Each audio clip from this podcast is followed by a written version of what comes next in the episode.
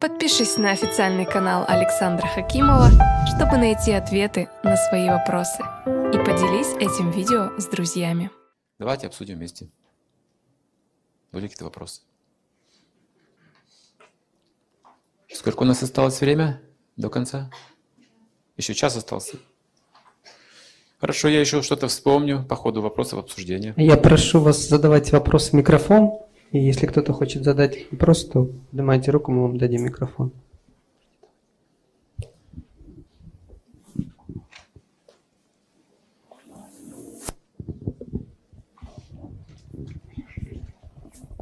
Скажите, а почему в такой последовательности тогда, если знание как бы первый, ну, первый критерий самый важный, то почему оно стоит на четвертом месте?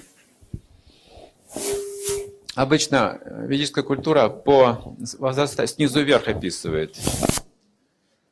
Система описывает снизу вверх, с простых вещей к более возвышенным вверх. Мы в таком порядке обычно пишем. Можно наоборот, тоже, не принципиально.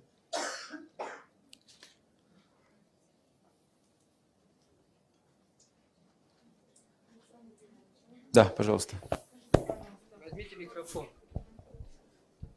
А вот в нашем обществе, когда мы вот живем в 21 веке, э, вот этот пример с яблоком, когда действительно хочется обратить внимание на качество человека положительные, но э, может быть жизненный опыт, может быть э, уже взгляд такой, что за этими положительными качествами не проявляются в действии, как правило.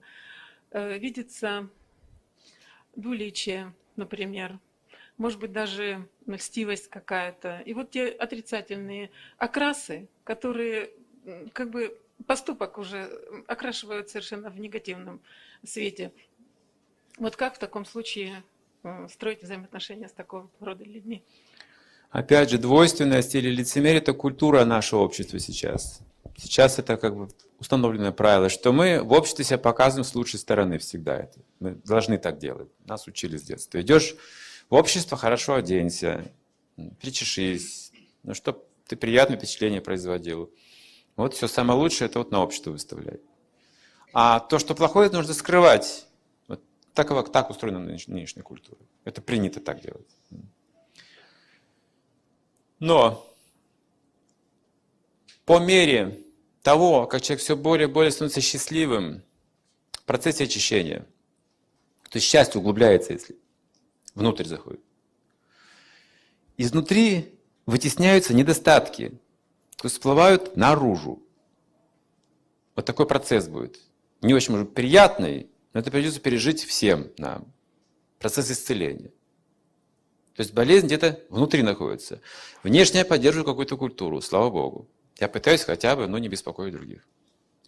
Но если на самом деле хочу глубоко измениться, должен счастье пустить вглубь сердца. То есть делать то, что я думаю, говорю хорошее.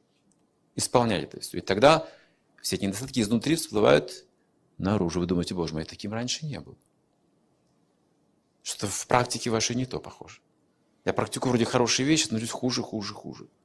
Но вот видели, вот пруд есть такой спокойный, пруд, заводь такая. Вы берете потом, взбалтываете это все это со дна, там и ботинок всплывет какой-то, там еще какая-то дрянь, там чего там только нет, оказывается. Подобно этому наш ум, он уже как-то, вот знаете, укомплектовался, а теперь вы начинаете медитацию, там, духовную практику, там, взаимоотношения, чтение каких-то книг, разбираться в себе, и вы взбалтываете все это. И вдруг вы находите таких крокодилов всплывающих изнутри себя. Есть другой пример мы приводим. Когда человек сбивает автомобиль, он обычно не двигается, лежит на асфальте. Почему? Потому что ему больно двигаться. Вот он так лежит, и ему хорошо, просто лежит. Вот он весь изломанный, вот. но он как-то уже отлежался немножко, пока ждал врача. Он подходит, ну как вы себя чувствуете? Он говорит, хорошо, теперь все хорошо. Все. Прямо на дороге ему очень хорошо. Главное, меня не трогайте теперь. Не шевелите. А так очень хорошо. Все. Вот какое положение. То есть мы какую-то позицию заняли, и вот теперь главное меня не потревожьте. В душу мне не лезьте, хорошо? Все хорошо меня в жизни, в душу только не лезь. Иначе мне будет больно. Говорит, нет, вам, конечно, хорошо здесь, но придется на носилки в больницу. А, не трогайте, не трогайте, не трогайте. А, вот, вот сейчас тут склеивать, тут нужно завязывать, тут нужно гипсовать и прочее, тут боль какая-то. Поэтому если мы какого-то достигли, какого-то баланса, какого-то равновесия, какого-то вот разумной жизни, это не значит, что у нас все хорошо. Ничего. Потому что изнутри очищение должно произойти. То есть будет процесс, который сначала выявит наши недостатки в обществе. Весь эгоизм и прочее в каждом это есть человеке.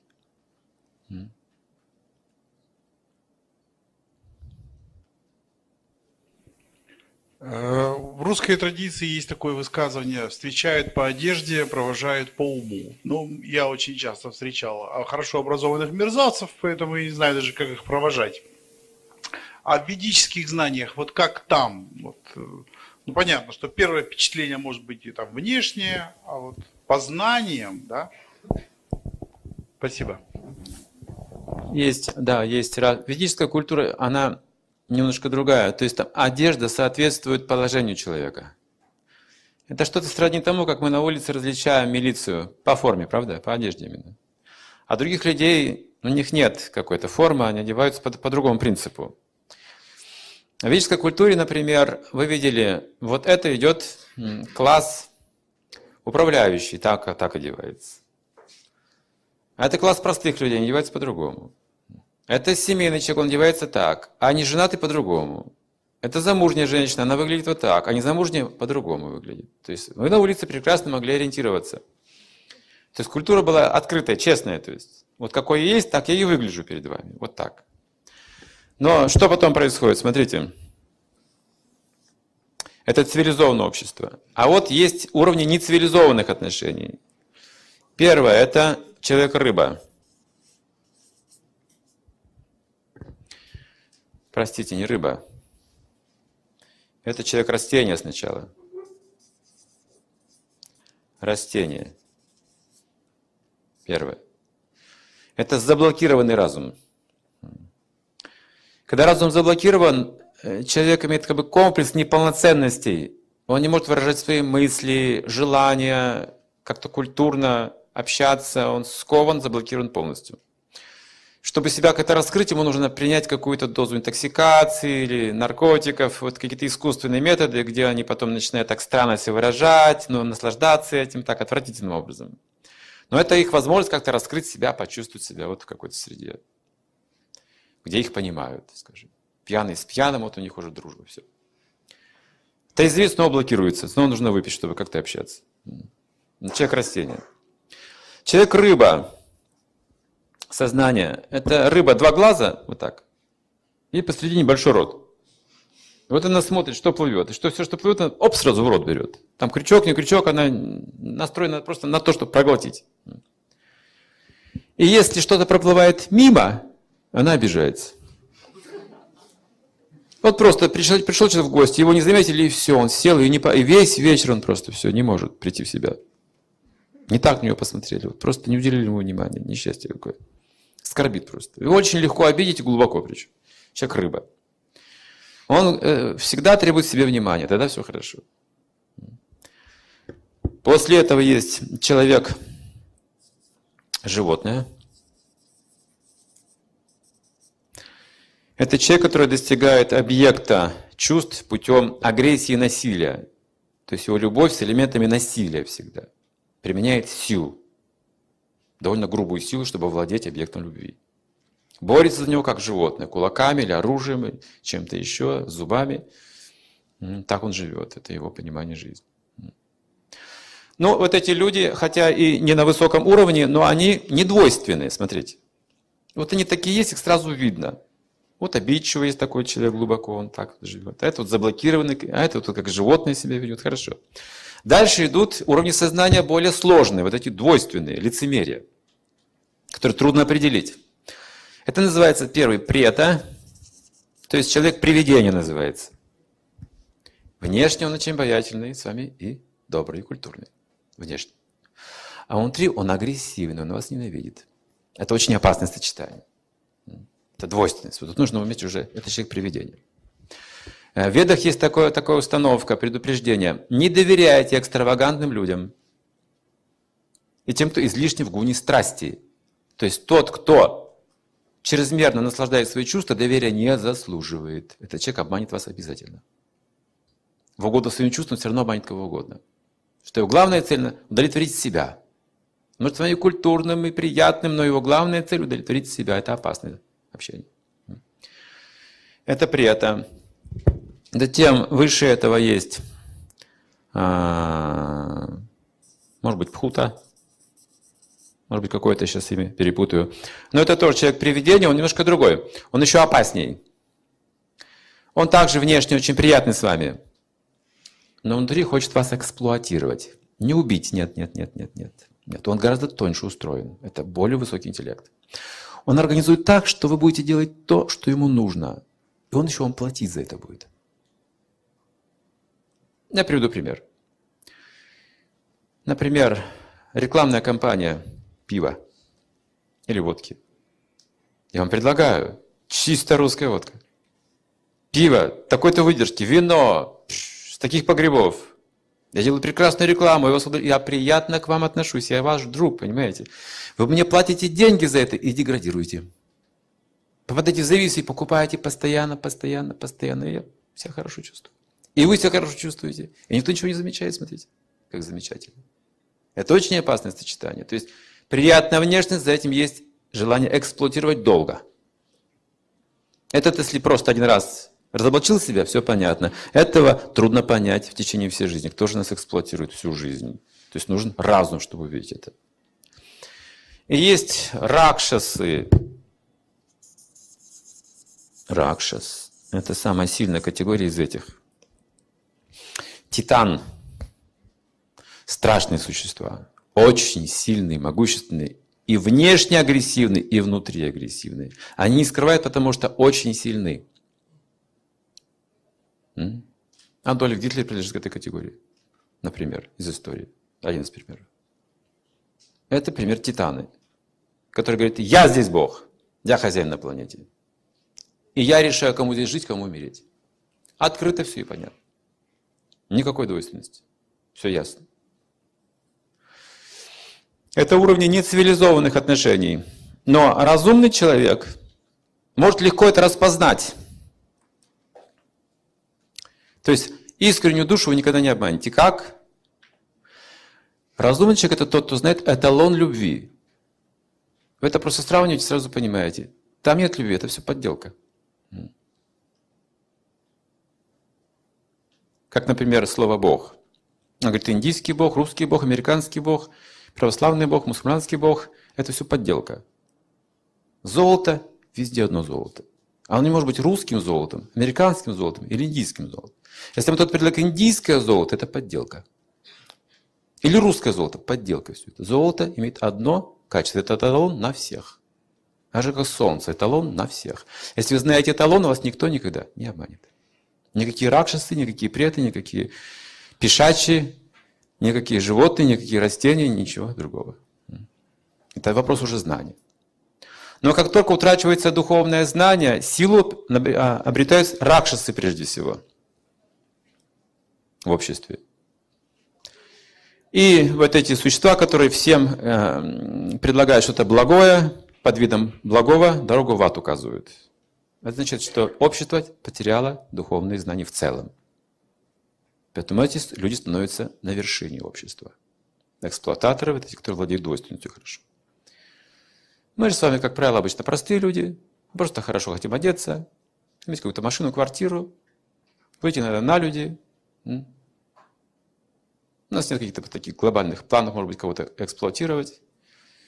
Мы под влиянием находимся всего этого. Мы в системе находимся. И системы из этого выйдет только разум. То есть как строить отношения. Потому что разум означает, что мы можем все это трансформировать. Плохих людей нет на самом деле. Можно пробуждать все эти лучшие качества в человеке.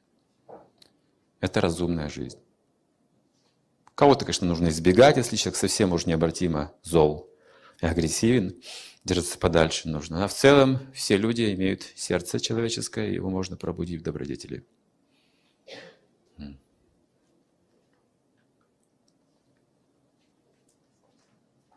Да, пожалуйста. Добрый вечер. Вы уже ответили, наверное, последними словами на мой э, вопрос, но все равно, вот если человек, он в возрасте, уже в таком достаточном возрасте, и все равно ведет себя очень неадекватно, э, может быть, даже агрессивно, с оскорблениями, хотя он родственник, и вроде бы к нему хочется проявлять самые наилучшие чувства, но все равно он ведет себя очень нехорошо. И как тогда быть, как, и, и как себя вести? Избегать его или наоборот как-то пытаться найти его лучшие стороны? Вот. На какой почве агрессия? Агрессия на духовной, на духовной почве. На да? духовной почве. Ага, духовная жизнь и семья. Отдельный разговор, правда? Например, обычный человек э, имеет ребенка, ну, обычная семья имеет детей, хорошо, они их воспитывают, вкладывают деньги, ну, все, что возможно. Хорошие пытаются делать родители, конечно, хотя тоже ошибаются, но это родители. И у них есть надежда, обязательно надежда, что сын или дочь вырастут и позаботятся, и станут вот такими, такими, и вот мы будем защищены. Согласны? Ну, естественно. Так. Каждый родитель надеется, что потом дети позаботятся о нем. А тут вдруг сын или дочь уходит в духовную жизнь. Что родители чувствуют? Я обманут. Со мной поступили очень жестоко. Я же жизнь отдал этому ребенку. А он просто ушел, и все. Духовная жизнь теперь у него. Отрекся от всего. Поэтому не спешите отрекаться, когда вы заняты духовной практикой от родственников. От родственников не отрекаются даже великие святые, говорится. В этот момент запомните, родители не предавайте. Не вызывайте у них такого чувства, что теперь они вам безразличны. Нет, вы должны поддерживать те отношения сын, дочь, и что вы их любите и уважаете. Это необходимость просто. Если духовная жизнь будет причиной семейных страданий, люди обвинят вас. Поэтому здесь будьте очень аккуратны и внимательны, как общаться с родственниками. Пожалуйста. Скажите, пожалуйста, вы были в Америке, а насколько искренне американские улыбки и вообще у них взаимоотношения? В Америке не был, нет. Не были? Ну, насколько искренне, да. Я был в э, вот Швеция, Финляндия, Германия. Однажды я однажды шел по улице. Да, я шел по улице, и навстречу шла какая-то женщина. За границей это было. И я обознался. Она мне напомнила какую-то знакомую женщину из России. Я удивился, что увидел ее здесь, за границей, вдруг на улице, вот так. И я так улыбнулся и руку поднял. И она тоже улыбнулась, и прямо ко мне пошла и стала улыбаться, махать мне руками. И я понял, что это не та женщина совсем. Они мгновенно реагируют на эти вещи. То есть люди очень готовы всегда наслаждаться, общаться как-то. Или летим из Стокгольма в Петербург. Значит, три кресла у нас здесь сидят. И проход. И там три кресла, понятное дело. И вот я на краю прохода, и тут с другого края женщина сидит, шведка. Там их трое тоже. Смотрят там какие-то журналы, там какие-то кафе, каталоги какие-то, там что, в каких кафе готовят. И они говорят, вот это я уже ела, я тут была, я тут была, а вот этого еще не ела. И вот они так общаются. А, а мы, у нас там свои книги, мы там Бхагавадгиту читаем, какие-то духовные книги. И потом им, их стали кормить. Ну, там давать какие-то тарелки эти пластмассовые. Мы это все не едим, у нас другая диета, у нас чистая пища, то есть и так далее, свои правила. И мы достали свое, был виноград какой-то, и мы делали так. Забрасывали в рот, так сидели, и читали книги. Потому что когда вы кладете вот так вот пальцами в рот, рука загрязняется. А когда забрасываете, не загрязняется. Ну вот мы так все сидим, и все так вот сидим. И они это заметили, давай что-то обсуждать и смеяться, и показывать пальцами, как они едят. Смотрите, мы такого в жизни не видели. Их это сильно очень как-то вот э, возбудило, развеселило. А это пожилая женщина, модно одета, такие брюки у нее, такая прическа, но она пожилая. И она решила с мной поговорить. И так меня по плечу, раз так, значит, запросто. И так кокетничать со мной, знаете. Ну, культура другая совсем. Я опешил, то есть мама какая-то сидит, и вдруг она так на меня смотрит, вдруг у нее какое-то вожделение, какой-то интерес ко мне. Я не привык, я русский человек. Э, кто вы, что вы там, ну я ее почти не понимаю, но как-то на пальцах догадываюсь, она тоже, и мы начинаем просто не разговаривать. И почему так едите, кто вы такие? Я говорю, ну вот, мы читаем Бхагавадгиту, а что это такое? И показываю картинки там. И я ей показал картинку реинкарнации, помните, там есть. Вот, значит, э, если так, то станешь деревом. Если спишь постоянно, станешь медведем. А если ешь все подряд, станешь вот... Она, ой, так это же я. Говорю, вот, вот, вот, вот. Она какое-то время даже испугалась, то есть восприимчивые люди. Испугалась, вот, и так легла, значит, заснула на какое-то время, расстроилась немножко. Потом проснулась и снова опять как-то логики, опять стала говорить, вот флиртовать, такова и культура. То есть добрые люди, но в невежестве. Доброта – невежество называется. Это не принесет счастья все равно. Мне понравилось, что с любым человеком можно поговорить, спросить, куда пройти. Он очень хорошо все объяснит. Он покажет, он внимание окажет необходимое. Там культура высокая, согласен. Мы пошли пешком. Мы думали, есть какие-то троллейбусы или автобусы, ничего нет. У всех есть личные машины, остановок вообще нет. Пошли пешком из города в город, представьте. Ну, думая по-русски, что вот какие-то остановки, есть автобусы же везде. Нет автобусов. Нет, там личные машины, там тротуара даже нет. Все едут на машинах, а мы идем. И все на нас смотрят, а, русские, понятно.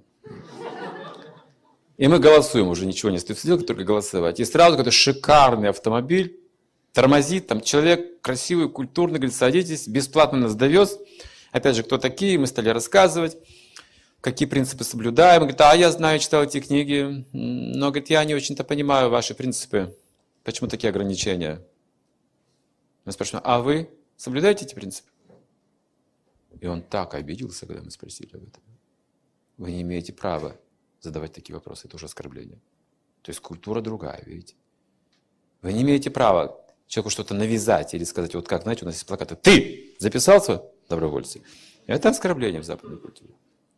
О чем угодно поверхностно, пожалуйста, добрые люди. Но как только вы глубже пытаетесь общаться, блок сразу же. Это мое, сюда нельзя. Все. Я вас последний раз вижу в этом случае. Все, такова культура. Вы не культурный человек. Поэтому у них там больше развита служба доверия. Друг другу они много вещей не говорят. Они берут номер телефона, и говорят, у меня вот в жизни то-то, то и плачут. Там они все плачут и рассказывают. Незнакомому человеку службы доверия. И голос, говорит, успокаивает какие-то психологи. Но так вот близко кому-то признаваться в чем-то, нет, это теряйте престиж вы тогда. Должны быть марку счастливого человека поддерживать. У меня все хорошо. Хорошая машина, хорошая работа, улыбка, все нормально. Но проблем. Откуда это? Афиша на груди, с запада. Вот так все видите. Но проблем, нет проблем. Нет вопросов, я сам все знаю, сам все устрою. То есть культура гордости развивается.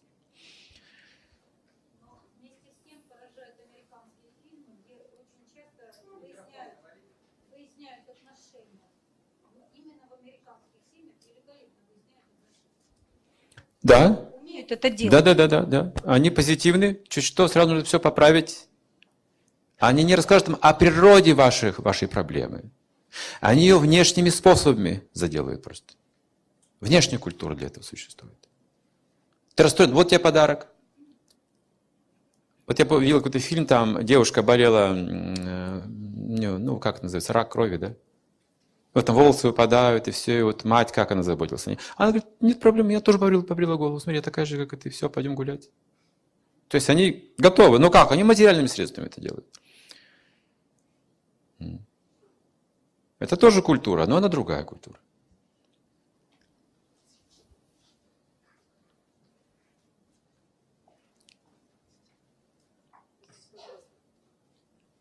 Вопрос э, вот в продолжении предыдущего, предпоследнего вопроса.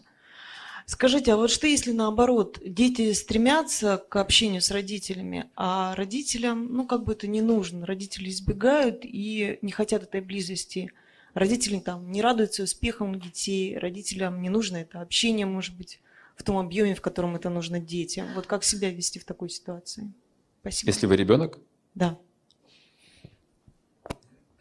Это означает, что а, разные критерии ценностей. У родителей есть свои критерии ценностей, у вас, как у ребенка, свои критерии. Они не совпадают. То, что кажется ценным, важным для вас, для них не кажется, что это ценно и важно. Вот по этой причине. Они ждут от вас чего-то другого. Они настроены на что-то другое получить от вас. То есть ваша природа им не интересна как таковая. Им интересны их желания и планы на вас. Вот что это означает. И тут что происходит? Либо я должен потерять себя в угоду родителям, либо обрести себя, но в неугоду родителям.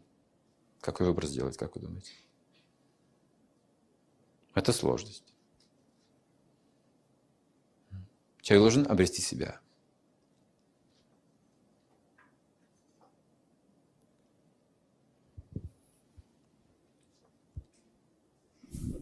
Здравствуйте. А вы вот заговорили об эталоне любви. Вы могли бы рассказать подробнее? что чем? вы- Об эталоне любви. Эталон любви. Эталон любви. Я думал, что я избегу этого, этой темы сегодня. Эталон любви.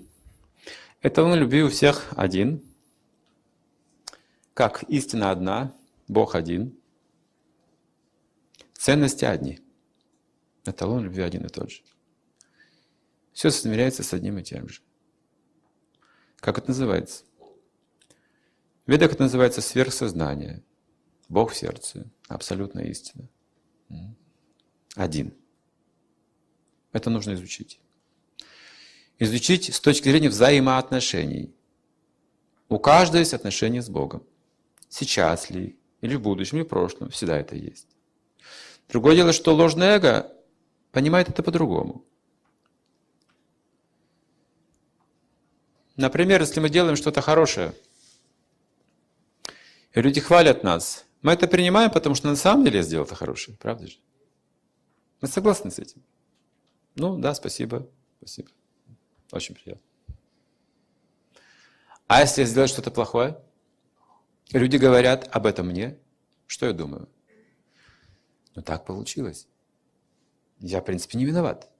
Это из-за обстоятельств или вот из-за того и того человека, понимаете? Так? Так происходит. Почему все хорошие вещи присваиваю себе, все плохие кому-то хочу передать?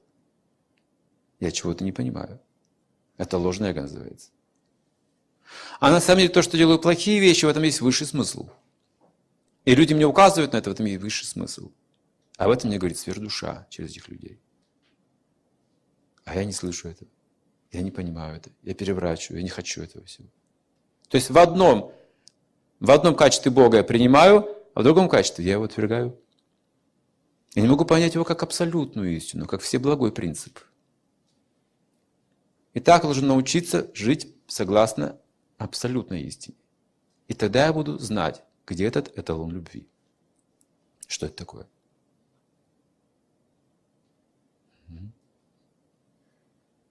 То есть есть материальная любовь, материальная дружба, а есть духовная любовь, духовная дружба.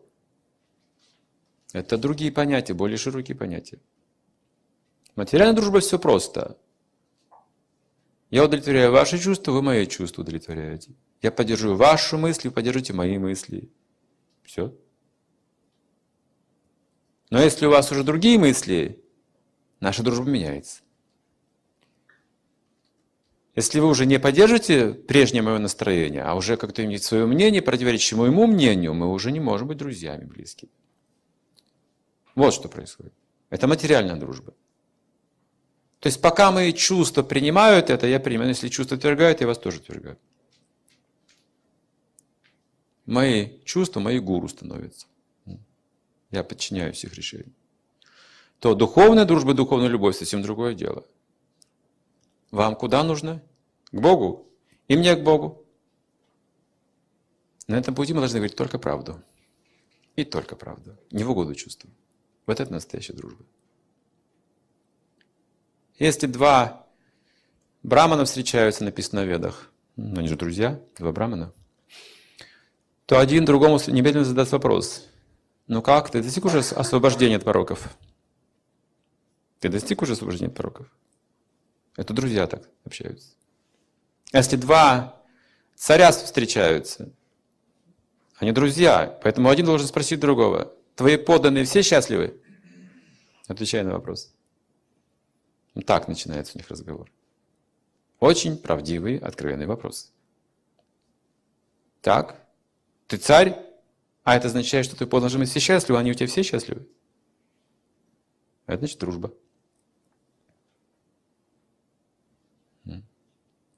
Ты культивируешь духовную жизнь? Ты уже достиг освобождения? Хороший вопрос, правда? Дружеский вопрос.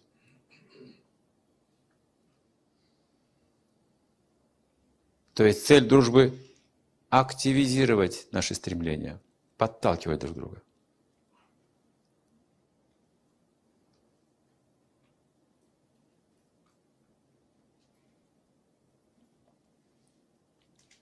Угу. Здравствуйте. А, я бы хотел задать вопрос такой, может быть, немного личностный. А, вот тут перечислены были качества ну, негативные э, людей, там рыба, там растения. Вот, и что если я, вот, например, вижу в себе какие-то вот из этих качеств, но ну, внутренне как бы я стараюсь ну, как-то к лучшему стремиться, к высшему, там, к чему-то. Спасибо. Это так же, как э, на столе у нас много блюд располагается, всяких плохих и хороших. Ваш выбор. Вы видите в себе разные качества, но что вы выбираете, вот что важно. Таким и станете. У нас есть весь набор, у каждого, но вопрос нашего выбора. Вот что определяет наше будущее.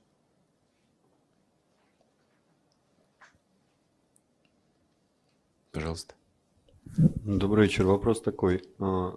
Как определить грань между э, смирением и чувством собственного достоинства в отношениях с начальством, конкретным начальником, с жестким стилем руководства, который считает своим основным достоинством это как-то напрячь двумя словами подчиненного?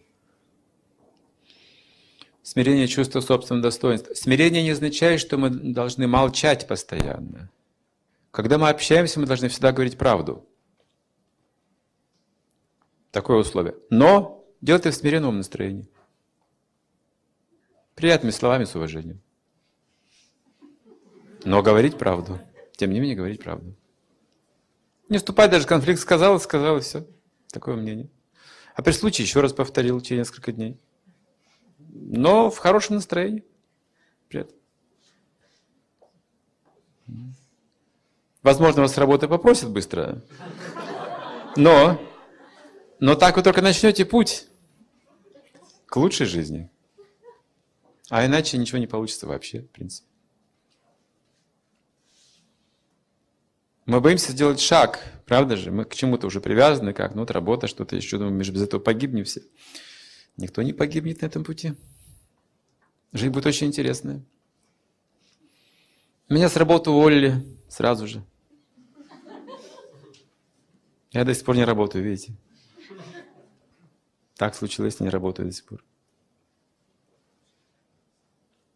Угу, пожалуйста.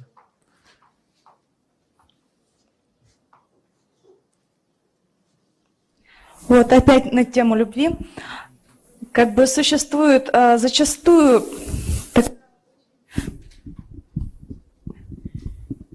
вот, а, тонкая грань между любовью, которая проявляется а, от эгоизма и искренней любовью. Как вот эту грань узреть? Эгоизм и любовь. А, сейчас все просто. Вся наша любовь – эгоизм. Все просто. Но все же мы назовем любовью ту любовь, которая связана с чувством долгой ответственности. Почему? Она очистится от эгоизма. Это уже можно назвать любовью. Так же, как человек, который встал под душ, мы уже не критикуем, что он грязный. Он скоро будет чистый. Он в процессе. Сейчас вся наша любовь, она эгоистическая. Но если мы связаны с чувством долга, значит, есть брак, ответственность, воспитание и прочая цель жизни общая, это уже можно назвать любовью. Это принимается как любовь. Я привожу такой пример. Если мужчина подходит к женщине и говорит, я тебя люблю, ну, на пару дней, хорошо? Вот это самая эгоистическая, похотливая любовь. А он говорит, люблю, но это означает семья, дети, Общая цель жизни, вместе проживем, вместе придем. Вот это называется, можно назвать любовью. Она станет такой именно.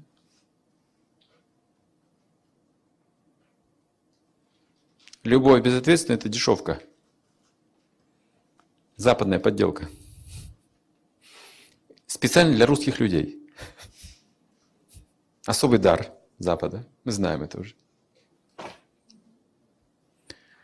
Мне кажется, что мы достойны чего-то большего.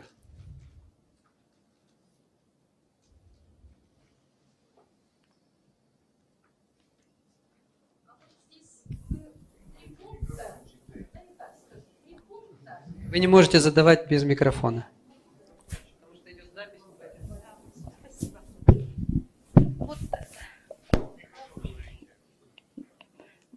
Третье, подчеркнутое, чужое, отношение к чужой собственности, очень признаки культурного человека. А разве современная женщина вообще достойна уважения какого-то? Наша, сове- русская, советская. То есть... э, Вопрос, достойна ли женщина уважения?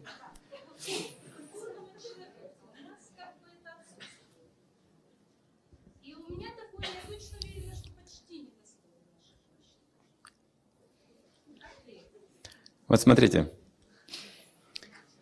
Я сейчас возьму человека. Э, Эксперимент. Берем человека с вами. Помещаем его в клетку. Кормим отбросами. Там же он ходит в туалет. У всех на виду все делает. Так делали раньше, да? И во что он превращается? Потом скажем, а достоин ли человек уважения вообще через год? Вот в чем вопрос возникает. Да, как он стал таким. Вот мы сейчас говорим, как женщина стала такой. Она достойна уважения, но как она стала такой сейчас? Давайте все вернем назад. То есть, понимаете, нужно, нужно культивировать, нужно развивать. Каждый человек достоин величия и славы. Сейчас женщину превратили в объект чувственного наслаждения исключительно.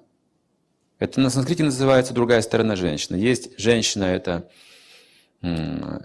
одно из ее обозначений, йошит на санскрите. Йошит означает то, что вызывает желание у мужчины. Вот эта ее сторона, она должна быть культивирована специально, чтобы чрезмерно не вызывать к себе похоть.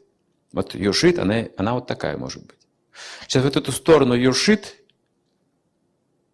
чрезмерно развивает. Сейчас женщина означает, она какая-то вот знаменитая женщина, какая-то в таком декольте или полуголая, такая вот смелая, эмансипированная, как мужчина, она курит, она все может делать. Она крутая, она может раздеться где угодно вообще, прямо на улице. Это крутая женщина. Вот что из нее сделала современная культура. А знаете, кто это из нее сделал? Мужчина. Потому что женщина – это часть мужчины, природа мужчины. Она станет такой, какой хочет мужчина. Попав под влияние похотливых желаний мужчины, она превращается в проститутку постепенно. В этой культуре. Поэтому нужно сейчас все вернуть на свои места. Нужны достойные мужчины. И нужны настоящие женщины.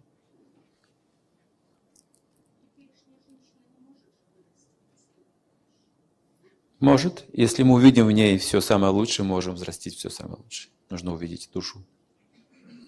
Нужно увидеть душу в человеке.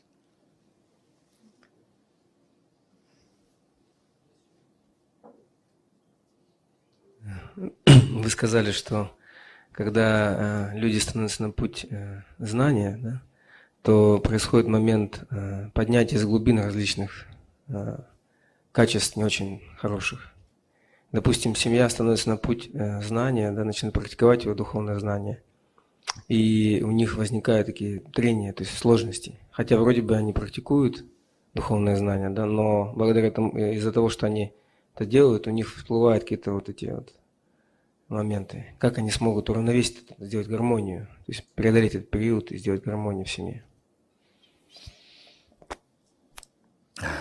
Семья, отношения развиваются, путь к счастью идет через э, жертву.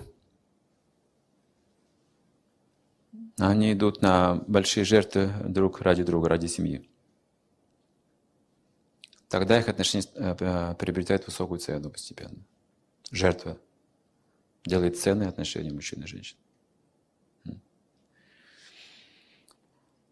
Есть тенденция природная, эгоистическая, эксплуатировать друг друга. Мужчина хочет эксплуатировать женщину, женщина хочет эксплуатировать мужчину. Пока это приятно с двух сторон, это называется любовью. Я эксплуатирую женщину, но ей приятно это. Она эксплуатирует мужчину, и ей это приятно, и тогда они говорят любовь. Но когда это становится уже неприятно, любовь уходит. То есть есть тенденция эксплуатировать. Называется извращенный вкус. Он присущ всем рожденным сейчас в этом мире. Наша цель – очищаться. То есть не эксплуатировать друг друга, а служить Богу в семье. Это требует времени, трансформации сознания, прежде чем вообще обнаружим, где, в чем этот извращенный вкус, как его вообще вот отделить. Это время, дух и материю нужно отделить время. Как мы приводим пример, представьте себе, вот вы идете к зубному врачу, и он говорит, потерпите полминуты. И у вас там проблемы, больно, неприятно, очень неприятно. И в этой боли вы становитесь как ребенок беспомощный, вы доверяете полностью врачу, правда? Ну, вы же доверяете врачу. Вы отдаете себя на эту экзекуцию добровольно. И потом еще спасибо ему скажете в конце. С болью уйдете. И вот открываете глаза во время этой экзекуции, так сказать, и вдруг вы замечаете, что ему это приятно. Это извращенный вкус, согласны. Больше к такому врачу не придете. А если начать обнаружить у него вот эти тенденции, вы снимут с работы сейчас. Таковы правила.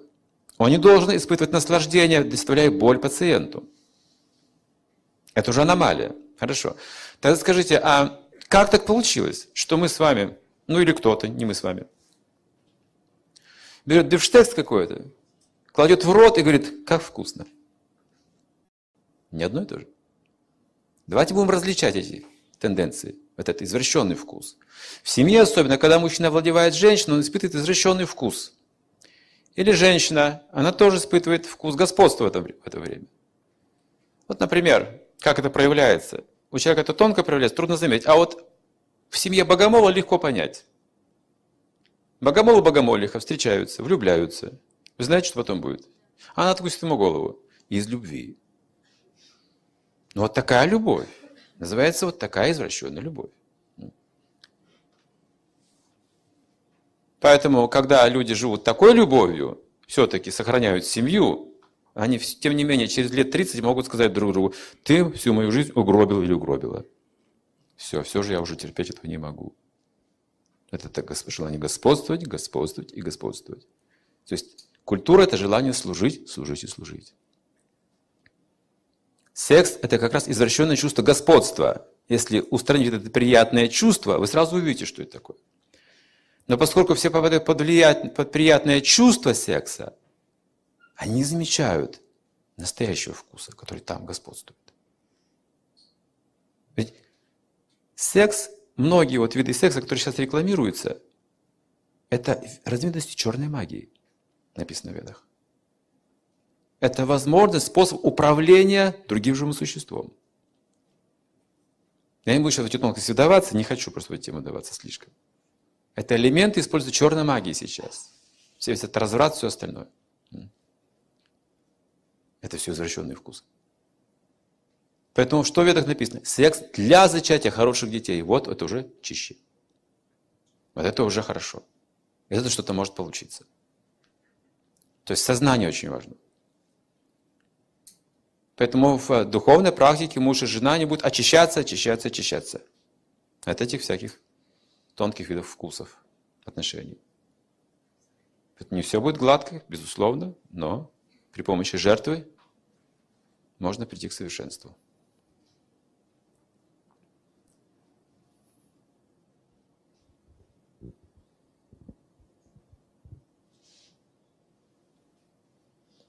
Угу, пожалуйста.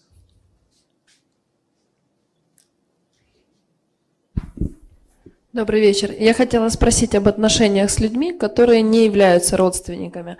То есть в моем понимании помогать людям, ну, это связано с любовью к ближним. Но почему-то в нашем обществе, если ты часто помогаешь другим, тебя считают слабым человеком. То есть тебе отдают там чужую работу, чтобы ты ее делал, так помогая. Ты там свою не успеваешь что-то делать, тебя за это наказывают. Так вот, помогая людям, я становлюсь сильнее или слабее? Хороший вопрос. Я снова вспомнил пример. Это было в Мурманске много лет назад. Поэтому могу рассказать сейчас. Наша группа сделала там э, пищу жизни. Были тяжелые времена, Э, много людей было плохо устроенных, пенсионеры в городе. Ну и мы делали такие программы в многих городах, и до сих пор не существуют. В Чечне были тоже эти программы. То есть кормление голодных людей, все. Вот нет денег, какого-то трудности, просто приходите и ешьте. Мы готовим. И так каждый день практически мы делали в течение года. Власти нам помогали тоже, шли навстречу, дали помещение, мы собирали пожертвования, то есть ну, программа была такая, духовная программа. Через год я приехал туда, и лидер группы говорит, я спросил, как дела, как идет программа, он говорит, ну, на нас подали жалобу высшей инстанции. Как? За что? Люди написали письмо туда и сказали, а куда они девают мясо? То есть пища была вегетарианская. Это благотворительность. Их спонсируют, им дают продукты, а нам дают только кашу. Значит, мясо они себе присваивают, правильно же? И написали жалобу большую, серьезную. Что колбасы нет, мяса нет, рыбы нет, яиц нет. И мне лидер говорит, как так вот, мы от всей души вообще, мы бескорыстно все это делали почти год. И результат жалоба просто. Вот, пожалуйста. В чем проблема? В чем недостаток, а в том, что мы не распространяли им знания. Вот что главное в благотворительности. Если вы делаете благотворительность без знаний, вас будут эксплуатировать, и никогда вы не получите никакой даже благодарности и пользы не принесет. То есть в невежестве получается. Не помогайте людям в невежестве. Всегда давайте им какое-то трансцендентное знание. Они этого не оценят. Потому что они в невежестве. Они даже не научатся ничему таким образом. Они просто примут как должное. Они просто вас дальше будут занимать. Вы же бескорыстны, очень хорошо. Давайте, всем помогайте. Нам выгодно это, иметь бескорыстных людей. Вовлекайте их тоже в бескорыстную деятельность. Вот это передача знания.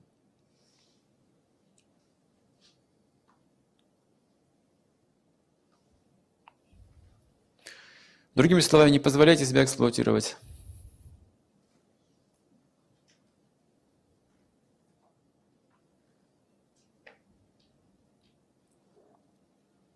Что-то все грустные стали. Вроде говорим хорошие вещи, но все хуже и хуже.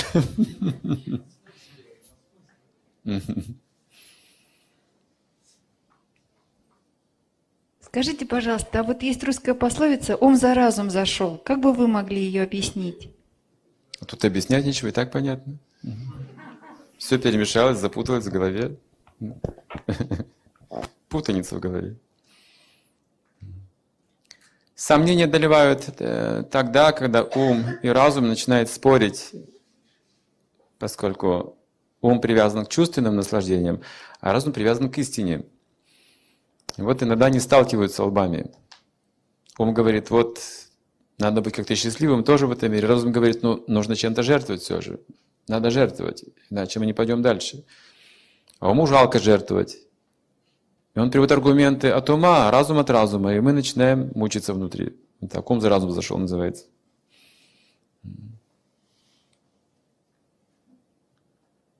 Как победить это? Решимостью. Решимостью. Ну, принять решение сделать. Когда Македонскому предложили этот узел развязать, да? Гордиев узел. Цезарю, простите. Он его просто разрубил и все. Вот так. Так, в этом случае нужно применить отречение. Если ум за разум зашел, применять отречение.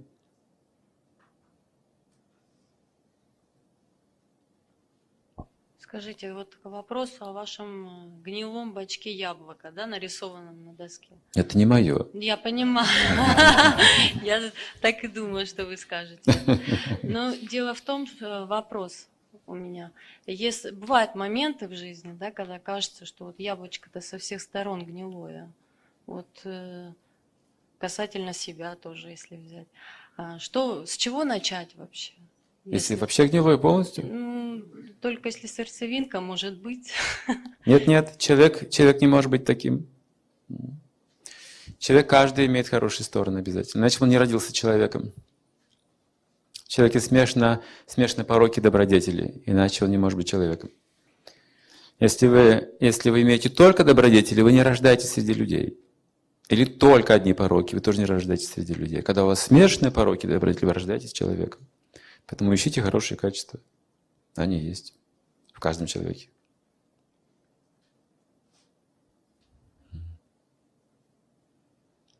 Это вы говорите скорее образно, чем научно. Эмоционально, может быть, вы говорите.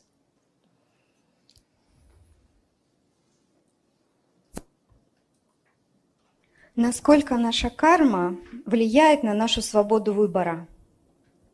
Хороший вопрос. Карма, она ставит определенные рамки. Вот мы в этом помещении находимся, это вот рамки пространства есть какие-то. Но здесь мы э, по собственному желанию занимали места. Особенно кто пришел первый, правда? Большая свобода выбора.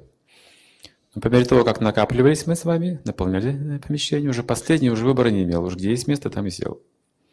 Это тут разная карма. Разные как бы вот объемы свободы выбора. Но всегда есть какая-то свобода выбора. Если вы пришли в это помещение, всегда вам место найдется, так или иначе. Все. Выбор есть.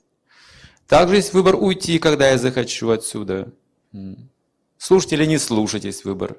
Вот карма такая, что я вот слушатель. Я, значит, по идее, должен прослушать все от начала до конца. Я могу заснуть, скажем, на полчаса. Выбрать. Видите, свобода выбора всегда есть. И насколько внимательно буду слушать, тоже это мой выбор.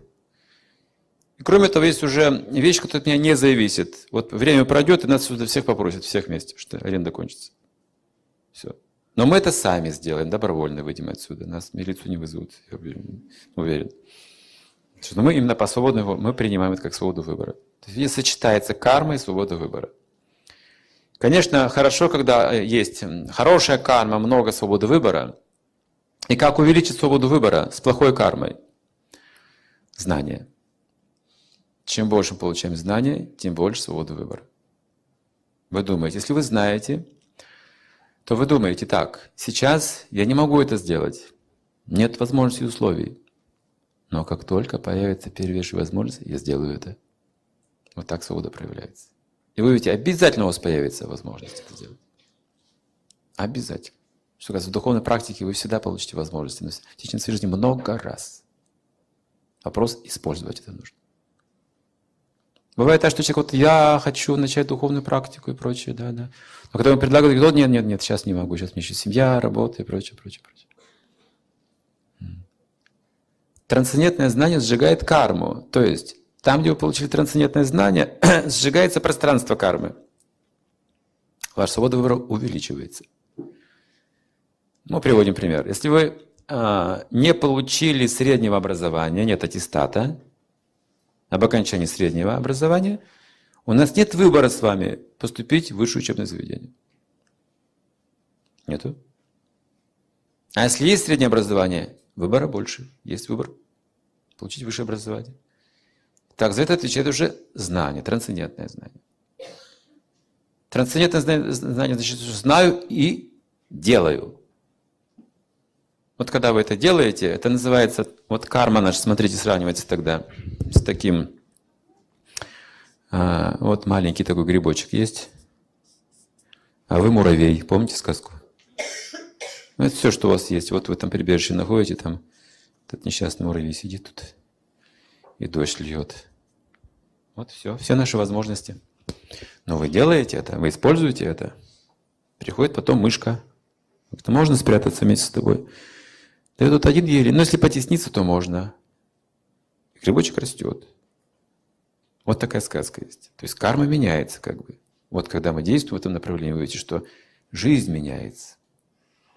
Это свобода выбора. То есть мы на самом деле свободны. В этом процессе мы свободны. Есть история двух лягушках, которые попали в банку с молоком. И стали тонуть там. Ну, то есть они уже не могут наверху. И лапами били, били, били, банка скользкая, и они уже тонут, тонут, сил никаких нет. Одна говорит, все, умираю, все, я сдаюсь, я тону, я на дно пошла, все, до свидания. Прощай, не поминай лихом, в общем, все. Другая говорит, нет, нет, давай, пока есть силы, все же будем ногами вращать. И они вращали ногами, и молоко превратилось в сливки, сливки в сметану, сметановое масло, и они выпрыгнули оттуда. Такая нелепая история, но интересная. Ну, трансформация. То есть вы видите, что жизнь будет меняться. Это значит, вы применяете правильно свободу выбора. Если жизнь не меняется, то вы не действуете как свободный человек.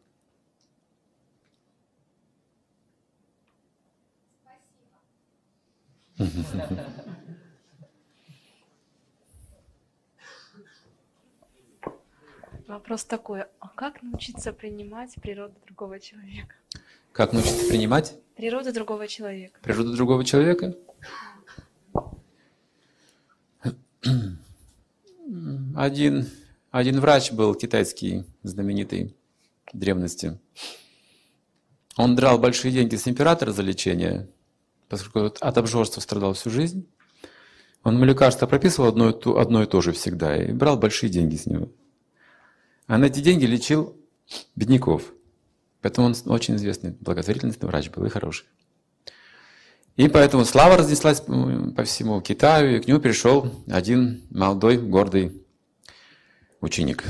Я, Гуруджи, буду у вас учиться, я ваш ученик. Но он с города приехал, там жил такой жизнью молодой, разгульной, но решил учиться. И учитель постоянно сказал, хорошо, ты мой ученик, живи со мной вот в этом доме, будешь учиться. Прямо здесь. А что это означало, знаете? А это означало, что теперь он должен жить, принять образ жизни учителя. Спать на жестком полу. Это же браман, он же аскезы иначе как он теряет квалификацию. Рано вставать, медитация, простая пища, рис, без соли, почти без масла. Ну, в таком духе все. Омовения там холодные. И сидеть на голом полу, там на жесткой поцелуйной подстилке, изучать э, трактаты. Вот он жил там, жил, жил, жил, и уже все. Чувствует, что уже не может. Все это есть одно и то же, спать, вот, все это слушать его, молчать постоянно. Никого вокруг нет, ни друзей, ни девчонок, ни, не развлечься вообще. Такая аскеза, сумасшедшая какая-то. Однажды он просто взял этот поднос с рисом, бш, об стенку. Все, не могу больше. А что хочешь, спросил учитель. Вина хочу. Хочу общаться с молодыми людьми и прочее. Гулять хочу тоже. Развлечений хочу. А, ты хочешь наслаждаться. Но если ты этот рис прожуешь медленно и внимательно, ты почувствуешь вкус. Ты можешь извлечь вкус. Тебе понравится это. Если ты прожуешь его медленно и внимательно. Если мы с вами станем внимательны друг к другу, мы научимся очень много. Очень много. Это наша главная проблема. Мы невнимательны к тому, кто близко к нам. Помните пример? Животное идет, пасется. Почему оно все время идет? Оно не выщипливает все это вот из-под ног до основания. Подчистую. Оно постоянно идет, идет, идет, потому что она смотрит вперед, и там под углом зрения трава гуще кажется. А когда подходите и смотрите сверху, она не такая густая. Ну, здесь не густо, а там густо. Она идет всегда густо тут, туда. Вот так же и человек тоже передвигается. То, что близко, рядом с ним, не, не очень ценит. А то, что там у кого-то, он смотрит, что там. А, там интереснее. Это иллюзия. Поэтому нужно относиться внимательно. Я лежал однажды в госпитале. Ну и болезнь там, и температура, бред какой-то, и все плохо. Еще глаза откроешь, все такие же. И атмосфера такая же жуткая. И запахи, и, и врачи приходят тоже. Ну, рабочий материал для них. Ну, в больнице, ну все плохо. Я лежу и уже в депрессию погружаюсь, болезнь, это никакой радости в жизни нет. Все. И там сосед был, чуть моложе меня оказался человек. Он однажды вот же в больничной одежде такой. Вдруг, внезапно, подошел к моей кровати, сел на мою кровать вот так вот, как к себе, широко мне улыбнулся и высыпал горсть конфет мне на грудь. Стал смотреть на меня. Я почувствовал, что жить в принципе можно. Он мне просто уделил внимание, а я его не замечал до этого. Как его заметил?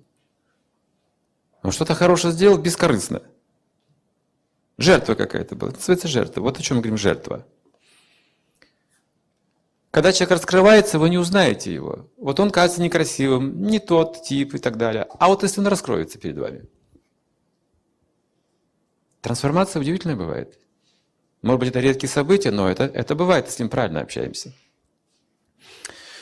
Другое дело, есть другой вопрос. Когда человек не хочет таких отношений. Большинство из нас отчуждаться любят. Потому что близкие отношения – это большая проблема, может быть. Итак, проблема возникает в двух случаях. Либо близко человеком отталкиваем на дистанцию, либо с человеком, который нет близких отношений, приближаемся слишком близко. Тогда возникает проблема, напряжение. Значит, близкого отталкиваете, напряжение, а далекого слишком приближаете преждевременно.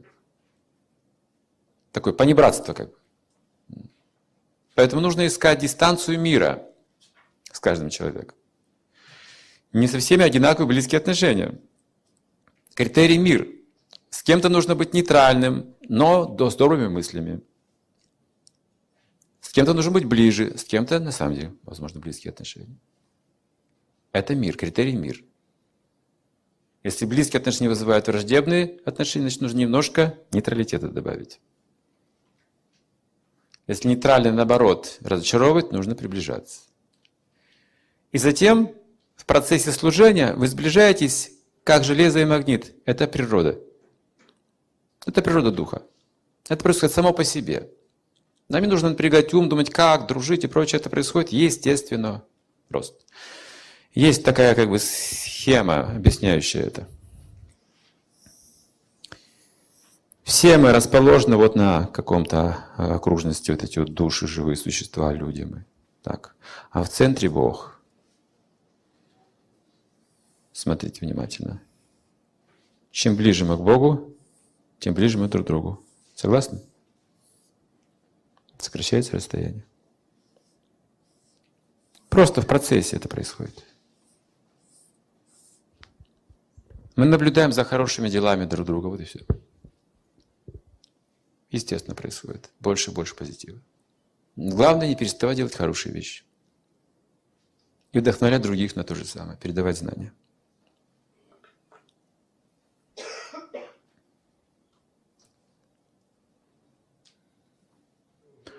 Итак, наше время стекло сегодня. Спасибо большое.